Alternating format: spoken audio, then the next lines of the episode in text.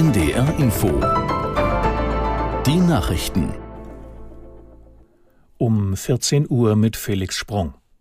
Die israelische Armee hat in den vergangenen Stunden nicht nur Ziele im Gazastreifen, sondern auch im Westjordanland angegriffen. Sie bombardierte eine Moschee im palästinensischen Flüchtlingslager Jenin. Dort habe die Hamas ein Quartier, von dem aus sie Anschläge koordiniere, hieß es. Aus Tel Aviv Jan-Christoph Kitzler.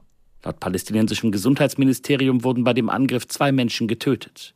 Im Norden hat Israel ebenfalls mehrere Ziele der Terrorbrigade Hisbollah angegriffen.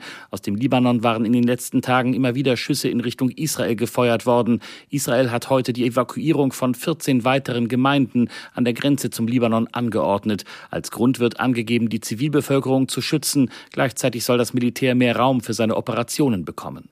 Der Beschuss mit Raketen aus dem Gazastreifen hat sich in den letzten Stunden deutlich abgeschwächt. Immer wieder aber müssen Menschen in unterschiedlichen Regionen des Landes in die Schutzräume. In Berlin hat eine Solidaritätskundgebung für die Opfer des Krieges im Nahen Osten begonnen. Erwartet werden mehr als 10.000 Menschen. Zu der Demo am Brandenburger Tor haben Religionsgemeinschaften, Kirchen, Parteien und Verbände aufgerufen. Unter anderem wird Bundespräsident Steinmeier eine Rede halten. Auch Familienangehörige der von der palästinensischen Terrororganisation Hamas entführten Geiseln werden bei der Kundgebung erwartet. Bundesgesundheitsminister Lauterbach will die Regeln fürs Kinderkrankengeld erleichtern. Eltern müssen bald nicht mehr sofort ein ärztliches Attest besorgen, sobald ihr Kind krank wird, sondern erst ab dem vierten Krankheitstag. Aus Berlin Eva Ellermann. Gestresste Eltern, überfüllte Kinderarztpraxen. Das soll anders werden. Noch in dieser Erkältungssaison im Winter will Bundesgesundheitsminister Karl Lauterbach für Erleichterungen beim Kinderkrankengeld sorgen. Eltern kranker Kinder sollen demnach nicht mehr schon am ersten Krankheitstag ein Attest vorlegen müssen, um Kinderkrankengeld zu bekommen. Sie sollen erst ab dem vierten Tag zum Arzt gehen müssen. Die bisherige Regelung nennt Lauterbach in der Bild am Sonntag unsinnige Bürokratie, die Mütter und Väter belaste. Im Iran sind zwei preisgekrönte Journalistinnen im Zusammenhang mit den landesweiten Protesten im Herbst 2022 zu langen Haftstrafen verurteilt worden. Ein Gericht in Teheran verhängte für Nilufar Hamedi sieben Jahre Gefängnis und für Elahe Mohammadi sechs Jahre. Beide Journalistinnen wurden der Zusammenarbeit mit den USA beschuldigt und wegen Verstößen gegen die nationale Sicherheit verurteilt.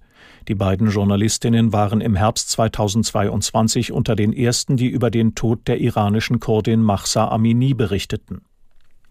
Der Schriftsteller Salman Rushdie ist in der Frankfurter Paulskirche mit dem Friedenspreis des deutschen Buchhandels ausgezeichnet worden. Er sei einer der leidenschaftlichsten Verfechter der Freiheit des Denkens und der Sprache, so die Begründung der Jury.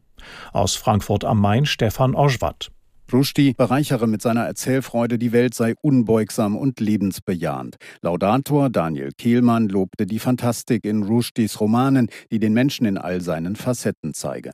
Frieden in der Ukraine, aber auch im Nahen Osten sei schwer zu erreichen, sagte Friedenspreisträger Rushdie. Die Zeiten nicht gut. Auch die Freiheit des Wortes sei bedroht, von links wie rechts, von Alten wie Jungen. Auf falsche Narrative müsse man mit besseren Antworten auf Hass mit Liebe und vor allem die Hoffnung nicht aufgeben, dass sich die die Wahrheit selbst in einer Zeit der Lügen durchsetzen werde.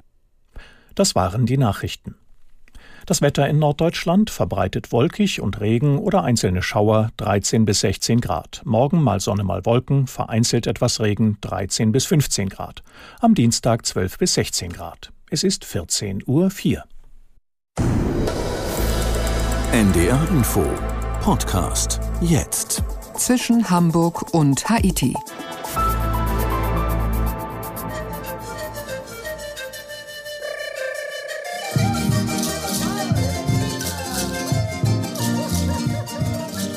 Peru, das ist für viele das Land der Panflöte, was eigentlich nicht so ganz stimmt. Die Panflöte gab und gibt es schließlich in vielen Regionen der Welt.